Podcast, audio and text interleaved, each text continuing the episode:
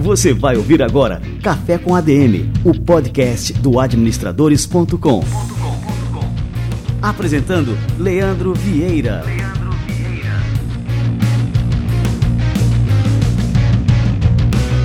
Fala galera, está no ar mais um Café com ADM, a sua dose de cafeína dos negócios. Estamos começando o nosso episódio número 290. E no episódio de hoje nós vamos aprender a como fazer um rebranding matador, ou seja, um reposicionamento de marca. O mercado ele é muito dinâmico e muitas vezes exige transformações radicais na marca e no posicionamento dos negócios.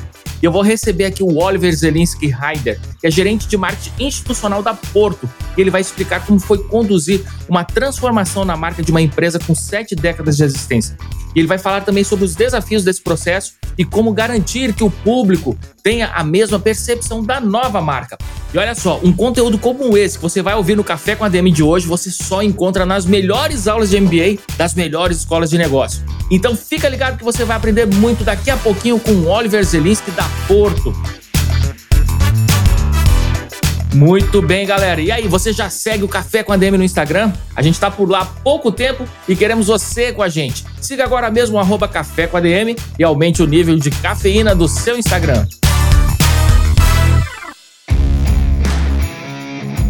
Salto empreendedor com a Nuvem Shop.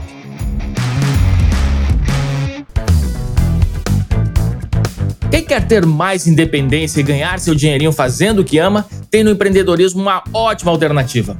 Hoje você pode vender de tudo sem ter um ponto físico e com um investimento inicial muito baixo. Para montar uma loja online, por exemplo, não é necessário mais ter uma equipe de web designers ou contratar uma agência. Com a Nuvem Shop, a maior plataforma de e-commerce da América Latina, você pode criar um comércio virtual em poucos passos e vender seus produtos para o Brasil inteiro ou até para o mundo. Lá você encontrará todas as ferramentas de que precisa para colocar a sua operação para rodar, como meios de pagamento, soluções logísticas, criador de sites, configuração de domínios e muito mais. Caso você já venda pelo Instagram, WhatsApp ou em Marketplace, a Nuvem Shop pode integrar todas essas frentes e ajudar você a controlar tudo de um só lugar. É mais eficiência para o seu negócio e menos dor de cabeça para você. A Nuvem Shop dá 30 dias gratuitos para você testar todas as ferramentas, ajustar sua loja e, por que não, começar a vender. A partir daí, a mensalidade passa a ser de R$ 40,90. Acesse o link aqui na descrição e faça o seu cadastro. Mostre ao mundo do que você é capaz e crie sua loja online na Nuvem Shop.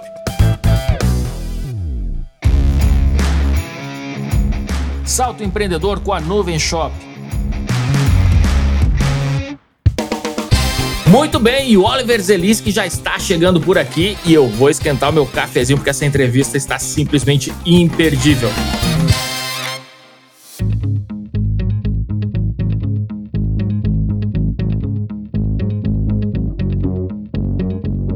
Oliver Zelinski Heider é gerente de marketing institucional desde 2021 na Porto. Ele é graduado em publicidade e propaganda pela Fundação Armando Álvares Penteado tem mais de 10 anos no mercado de marketing corporativo e tem experiência com branding, conteúdo, comunicação e experiência. Oliver, cara, que honra te receber por aqui. Seja muito bem-vindo ao nosso Café com a DM. Oi, Leandro, obrigado pelo convite. É um prazer enorme estar aqui.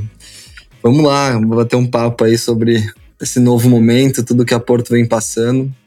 Novamente é um prazer estar aqui com vocês. Que legal, Oliver. Oliver, começa contando então um pouquinho pra gente aqui sobre a tua trajetória, para o pessoal te conhecer um pouco mais, né? Como é que foi a sua caminhada até chegar à gerência de marketing institucional da Porto e quais são os desafios que você já encarou por lá até hoje? Eu tenho uma história um pouquinho até diferente de alguns profissionais, dos meus colegas. Eu comecei a minha carreira é, como jogador de futebol profissional. Então, aos 12 anos, comecei na categoria de base do Palmeiras, aos 17 eu fui para Europa, fiquei quatro anos jogando em alguns times da Série B italiana e na Bélgica e na Alemanha. Nossa, cara. É engraçado, assim, geralmente não, não tem muitas pessoas, assim, no, principalmente na publicidade, no marketing, que, que tenham passado por isso.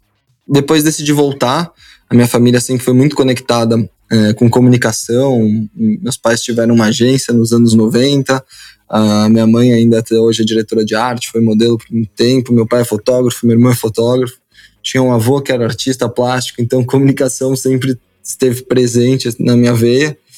E foi quando eu decidi seguir a carreira de, de publicidade. Não quis ir para fotografia e quis ir muito mais para o lado de comunicação, de experiência, que é o que eu sempre gostei muito também. Né? Esse, esse relacionamento que as marcas criavam, né? Tinha uma atração muito forte por marcas.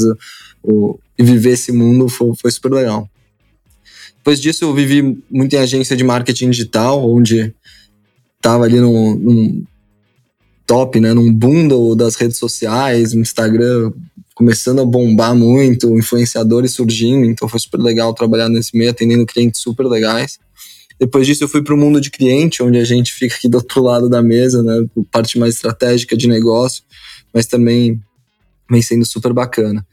É, eu passei por empresas como Nubank e a XP, onde também trabalhei na área de, de branding, na área de, de marketing institucional, onde olhava tanto para a marca é, institucional, para a holding, né, como no caso da, até da XP, a reconstrução da arquitetura de marcas, né, validar e verificar se a marca tem consistência, as questões institucionais de marca também, como marca empregadora, é, próprio engajamento interno, comunicação com colaboradores. E, e, tanto na XP quanto agora também na Porto, que eu vou contar um pouco mais para frente, a gente fez uma reconstrução de marca. É, na Porto a gente putz, tem assim enormes desafios. Parece que eu tô cada dia aqui no day one, no, primeiro dia de trabalho na Porto, porque sempre que a gente olha para qualquer lado, para qualquer oportunidade, assim, ainda tem um mar de, de oportunidade. Por mais que seja uma empresa de 76 anos, a Porto tem um espírito assim de, de uma empresa muito jovem, de uma empresa muito moderna, de uma empresa dinâmica. Então isso vem sendo super legal. Acho que aqui o, o grande desafio agora é a gente conseguir também, né, na mente do consumidor, mostrar que a Porto é mais do que uma seguradora, mostrar que a Porto vai além de produtos e serviços para seguros e que ela pode estar presente aí na vida do, do consumidor, na vida dos brasileiros no, em diversos momentos né, da, da jornada da pessoa. Seja ali com o primeiro cartão de crédito, primeiro carro, apartamento com fiança, empréstimo, seguro de vida, previdência, né? Então tem uma série de, de oportunidades que a Porto tem para o consumidor entender todo esse nosso ecossistema. Então, agora esse é o nosso grande desafio de marca, que a gente vá além né, dos do seguros. E Oliver, é, conta agora um pouquinho para gente desse momento da Porto, né? Como é que vocês chegaram a essa conclusão de que a Porto precisaria passar por um rebrand, né, um momento de uma reconstrução da marca. É, foi uma demanda do mercado ou foi só uma questão de ajuste interno que tornou essa mudança necessária? O rebranding em si, a mudança da logo, da marca, eu sempre falo bastante aqui, ele é, ele é só a cerejinha do, do bolo. Tem um trabalho muito grande por trás de, de construir uma plataforma de marca, né, revisitar a arquitetura de marca Porto. É, e, e, foi uma demanda tanto interna nossa, assim, como um novo momento de marca, né? A Porto, com 76 anos, ela já mudou Uh, se não me engano, seis ou sete vezes de logomarca durante esses 76 anos. E quando a gente foi revisitar essas marcas, né, o período, o quanto que elas foram reconstruídas, elas acompanhavam muito é, as mudanças das gerações, né, o comportamento das novas gerações. Né, até chegar agora a ser uma geração muito mais digitalizada, uma geração mobile first, uma geração que está 100% online. E a Porto veio evoluindo também nossa marca como um todo com isso. Então, tinha esse momento nosso, né, de reconstrução, de inovação, é, e por outro lado também, né, vindo do mercado, da provocação de que, putz, a Porto já é mais que uma seguradora, que nem eu falei antes ali, né, a gente tem, sim, três verticais hoje de negócio, né, que é a Porto Seguros, a Porto Saúde e a Porto Seguro Bank, e a gente precisava mostrar isso para o consumidor. O consumidor entendia muito com a Porto, a gente top of mind em seguros, né, tendo, tendo um amplo market share né, no mercado de seguros, mas como que a gente faz agora com que o consumidor entenda que aqui também ele pode ter o seguro de saúde, o seguro odontológico, o cartão de crédito, consórcio, previdência. Então a gente reconstruiu toda essa arquitetura e novas marcas para as verticais pensando nisso. Como que o consumidor vai entender a gente como um ecossistema de produtos e serviços para a vida dele? Assim, esse agora é, é, é a nossa grande missão. A gente até brinca aqui que a Porto também vem se digitalizando, se transformando né, internamente na cultura, e que a gente está cada vez mais indo para uma direção de ser uma life tech. Né, e esse é um termo que ainda, pelo menos eu ainda não escutei no mercado, de posicionamento de empresa. Né? Você vê muitas é, fintechs né, que surgiram no, nos últimos anos, muitas insurtechs, que são um conceito também crescendo no mercado de seguros, e health techs, que são empresas também de tecnologia no mercado de saúde. É, a Porto por estar presente em diversos momentos, como holding, a gente vem se posicionando até como uma life tech. E esse é o nosso grande ambição assim de marca para os próximos anos. Mas a, ah, voltando à pergunta em si, a, ah, foram os dois mundos, tá, Leandro? Foram desde a gente se provocar, a gente já era carinhosamente é, apelidado por Porto, né? Então, assim, o próprio colaborador, o corretor, o cliente, muitas vezes a gente foi muito embasado, muitas pesquisas para chegar até essa, a tomar essa ação de, de transformação da marca. E Porto já era maneira carinhosa como os nossos clientes nos chamavam também. E é uma tendência das marcas irem cada vez mais reduzindo, né? Daqui a pouco se torna só a nossa velhinha ali, quem sabe um dia. É, Oliver, e conta pra gente aqui quanto tempo durou esse processo né, de transição de uma marca que, como você falou, né, tinha já 76 anos, é isso? 76. Mais de sete décadas, né, de martelando ali na cabeça dos consumidores. É, e conta pra gente como é que, quais foram os desafios, né, que você enfrentou ao longo desse processo, né, dessa transição. Foi longo, e de fato tem que ser um processo longo, assim, não pode ser algo feito é, às pressas, porque tem que ter muito embasamento, né? Quando você vai reconstruir ou construir, né? Mesmo partindo do zero, uma arquitetura de marca, uma construção de uma marca, assim. Outra coisa que eu falo, assim, bastante é que a marca, né? O nome em si, pode ser qualquer um, né? Até dando um exemplo, a XP. A XP surgiu do própria decisão, ali, acho que o próprio Guilherme Benchimol, né? Se não me engano, da história que ele contava. Ah, qual vai ser o nome da empresa? XPTO. E quando você fala, sabe, ah, poderia ser XYZ, XPTO. E depois teve um encurtamento para XP, e é um nome que funciona muito. E, putz, assim, o, o próprio Nubank, né, na construção do nome Nu, que, de, que vem de transparência, putz, existe a, o nome certo ou errado? Não necessariamente, é muito mais o, quanto a cultura, o quanto a comunicação, o quanto o comportamento da marca se expressa. Então foi um trabalho que a gente fez por mais de um ano, assim, a gente começou esse trabalho é, no início de 2021, comecinho de 2021, para lançar a marca agora nova em abril de 2022. Foi mais de um ano de trabalho, muitas pesquisas com o consumidor final, com o corretor, que é um público muito importante para Porto, né? Então, o corretor tem um papel muito relevante no nosso segmento e também na história da Porto e público interno. Então, assim, é, foi um processo moroso, mas que faz sentido, tem que ser, assim, no meu ponto de vista. Claro que com maior eficiência e velocidade possível que a gente possa, mas com certeza de que a gente está indo para o caminho certo, né? Porque construir uma marca na, na mente consumidora hoje em dia é cada vez mais complexo, né? A gente vê muitas marcas, muita comunicação, muita propaganda, muito comercial o tempo inteiro em todos os meios.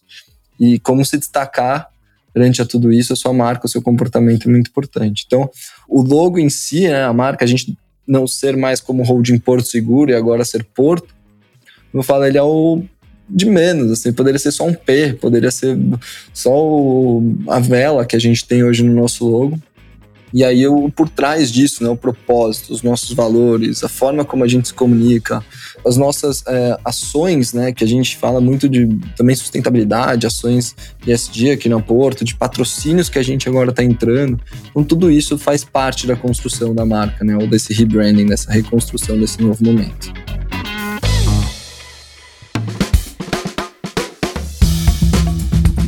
Essa parte específica do marketing, do rebranding em si, ela foi posterior ao planejamento estratégico ou isso fez parte do processo desde o início, desde as primeiras reuniões de planejamento? Não foi literalmente posterior, ele andou em paralelo. Né? A Porto ela já se posicionava ao mercado antes, até nas nossas divulgações de resultados, quando a gente a cada trimestre comunica ao mercado os resultados da empresa.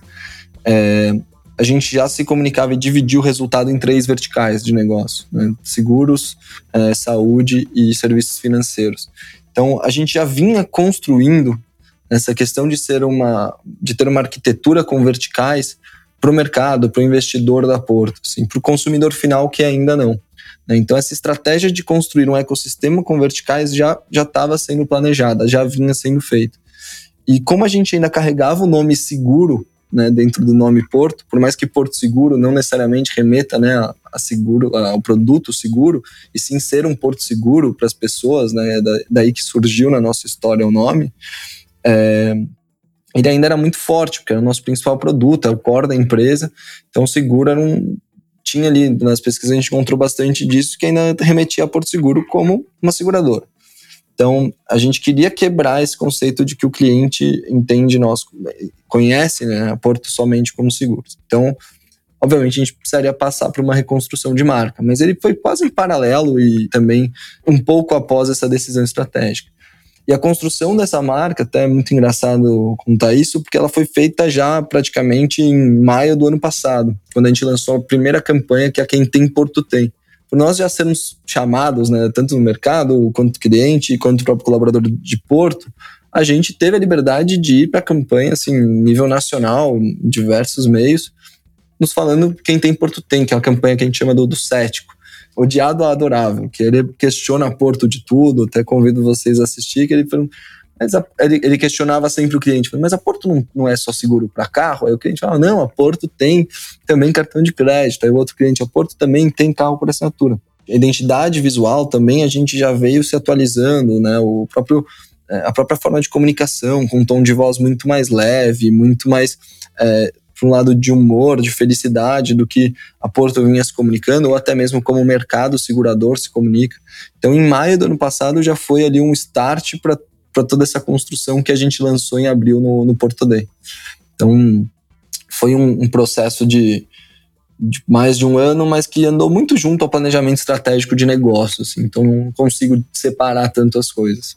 A gente sabe que uma marca não é só o seu logotipo ou um nome, né? É um complexo de significados, de símbolos, de experiências e histórias.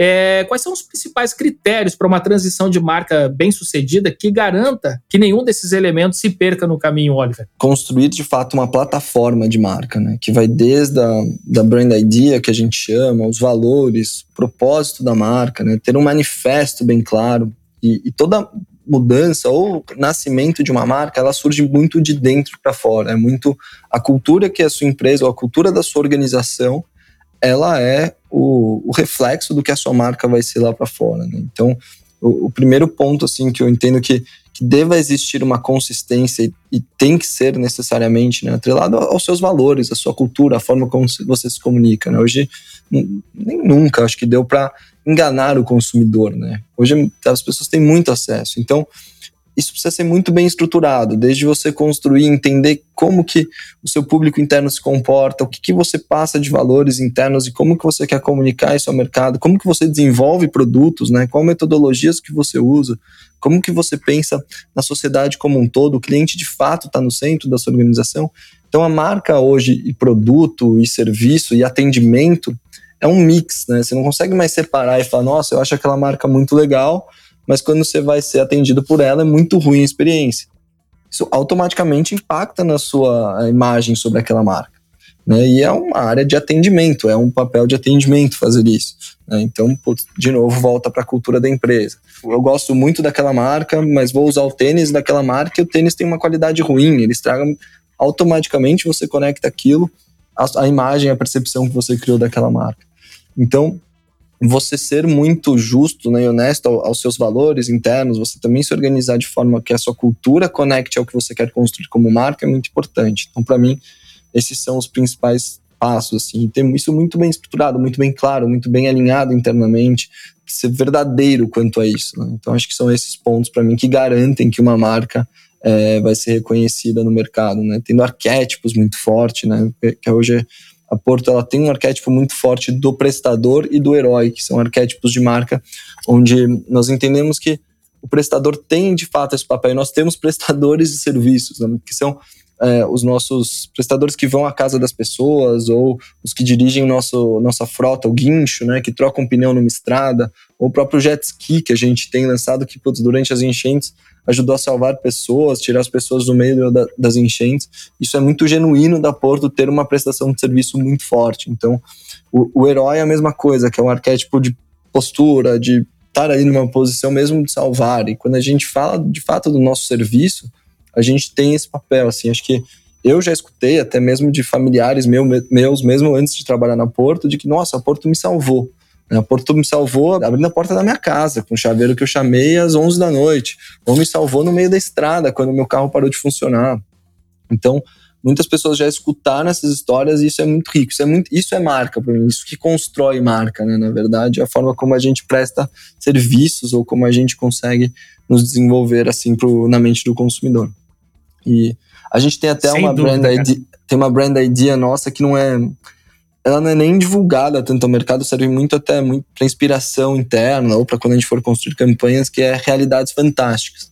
Né? E ela veio muito dessa questão de transformar realidades, coisas do cotidiano do dia a dia, como furar um pneu de um carro ou precisar abrir a porta com um chaveiro, em experiências fantásticas. E isso surge muito do que o nosso time de, de prestadores, do nosso time ali de, de serviços entrega. Que é quando o seu carro é, tem um problema, a gente automaticamente, isso veio de um insight de um próprio prestador, dá um lanchinho para a pessoa.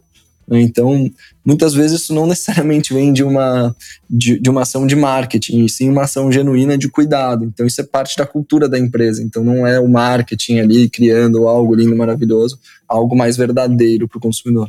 A Porto, que era Porto Seguro, né, segmentou os negócios em três verticais, como você falou, que é uma de seguros automotivos, outra de residenciais e outra de saúde, né, e também de serviços financeiros, é isso? Isso.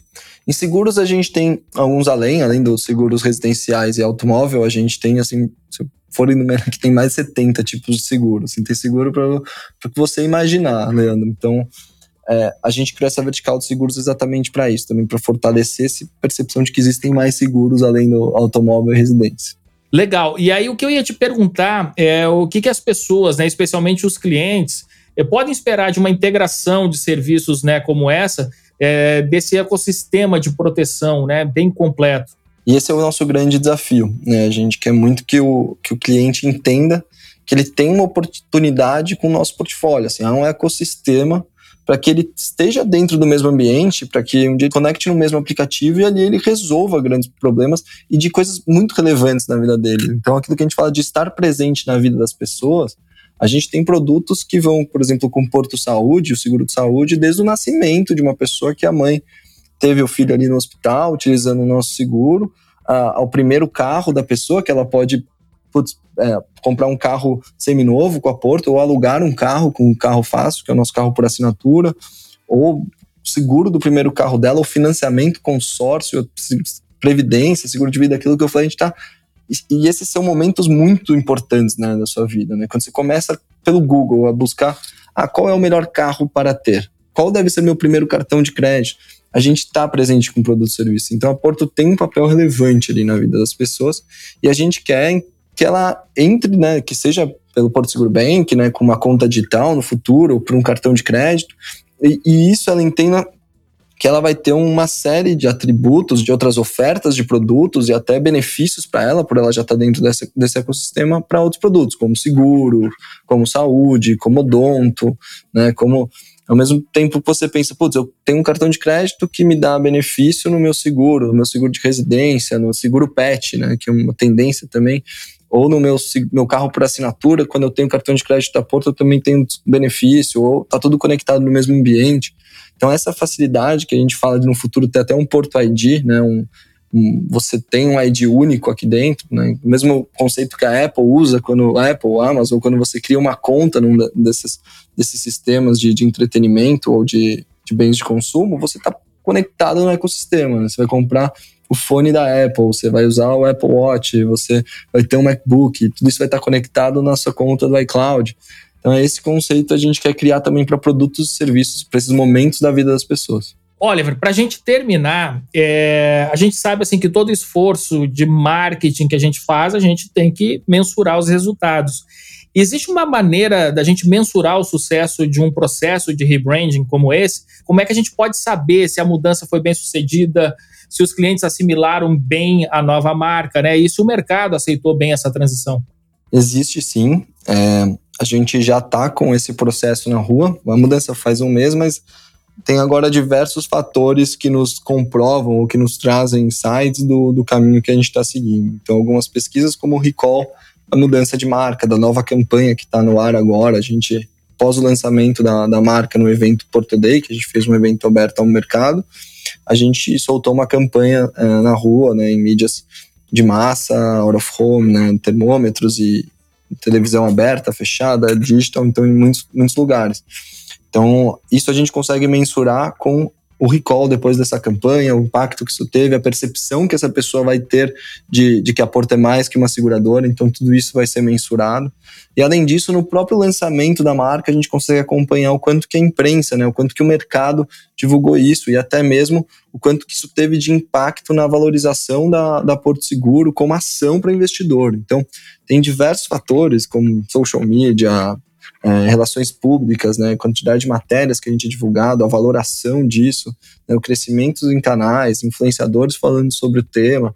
Então tem fatores mais conceituais também ali, né, de percepção do público, e você pode mensurar isso até de uma maneira interna, né, como que o seu colaborador achou sobre isso, como que o corretor, que é um canal importante para Porto, achou sobre isso, como o cliente reagiu nas redes sociais, né, então tem métricas hoje de ferramentas que te trazem até o, é, a favorabilidade, né? O, o, o, quanto que foi ali uma percepção de felicidade que a pessoa teve ao assistir ou, ou, dessa, nossa, dessa sua nova marca, quantidade de reclamações ou de elogios. Então, tudo isso a gente vem mensurando para ver né, se a gente está indo para o caminho certo, se está tá tudo indo sobre o que a gente esperava, sobre o planejamento.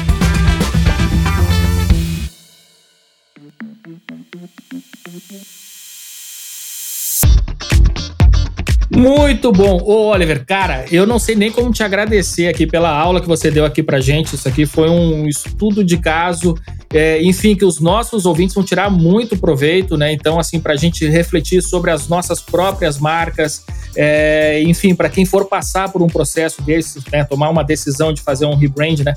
Fazer de forma bem feita, e o caso de vocês aqui é realmente perfeito, né? De uma das maiores empresas do país e eu fico muito orgulhoso de poder oferecer esse conteúdo, né, para os nossos ouvintes, cara. Muito obrigado mesmo, viu, Oliver? Obrigado vocês, Leandro. É um, uma honra para mim também estar tá aqui para Porto, né? Falando tem nome da Porto. A Porto é, tá cada vez mais aparecendo, né, no, no, no, meio da vida das pessoas também como marca. Porto também teve um perfil de marca low profile por muito tempo. Hoje a gente vem sendo procurado, visto, falado. Então é muito importante estar tá aqui para mim pra, e, e para Porto. Então agradeço vocês.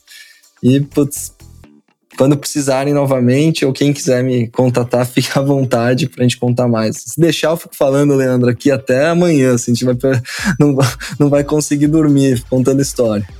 Perfeito. Eu brinquei aqui no começo do episódio, antes de da gente começar a gravar, que o mais difícil dessa entrevista ia ser pronunciar aqui o teu sobrenome. Então eu vou repetir para a turma, porque realmente é muito difícil. É Oliver Zelinski Heider. É, então Perfeito, a, o pessoal bem. vai ter que ver na descrição do episódio para ver como é que se escreve para poder te procurar aí, viu, Oliver? Ótimo, obrigado, Leandro. Valeu demais, olha, foi uma aula e tanto aí, cara. Valeu demais mesmo, cara.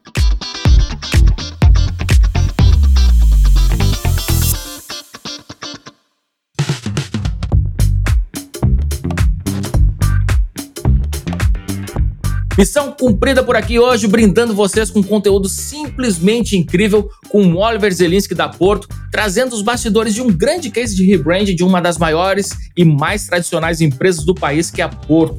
Cara, aprendi muito e eu falei para vocês, ó, isso aqui valeria para uma aula de MBA e não tava brincando não. Curti demais o Café com a AM de hoje, tenho certeza que você também curtiu. É, compartilha esse episódio se você tá aí, por exemplo, no Spotify, que é uma ótima ferramenta para seguir o Café com a DM. Tem um botãozinho de compartilhar, só clicar ali você já pode escolher qual plataforma você quer compartilhar, seja o WhatsApp, seja nas suas redes sociais, onde for. Compartilha com quem você sabe que vai tirar muito proveito desse episódio, assim como eu tirei, eu tenho certeza que você também. Combinados então? Galera, na semana que vem a gente volta com mais cafeína para vocês. Então até a próxima semana e mais um episódio do Café com a DM, a sua dose de cafeína nos negócios. Até lá.